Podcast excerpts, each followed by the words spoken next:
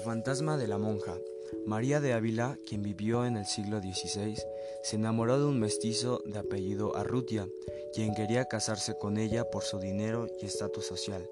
Los hermanos de María, Daniel y Alfonso, se enteraron de lo que estaba pasando y se opusieron rotundamente a que ese matrimonio se llevara a cabo. Así que le prohibieron a Arrutia ver a María. Al principio él se negó, pero los hermanos le ofrecieron mucho dinero que él aceptó para marcharse.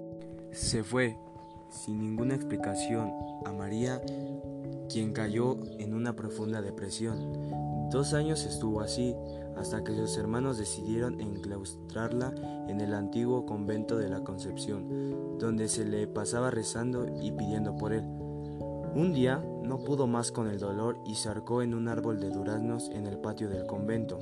La enterraron allí mismo y un mes después de su muerte, su fantasma empezó a aparecer por las noches, reflejándose en las aguas del convento, cuando alguna de las novicias o monjas se veía el rostro. Desde entonces se prohibió la salida de cualquier de ellas al jardín cuando anocheciera. La leyenda cuenta que como no podía soportar estar sin su amado, ya que muerta salió a buscarlo y lo mató para estar con él aunque sea en el más allá.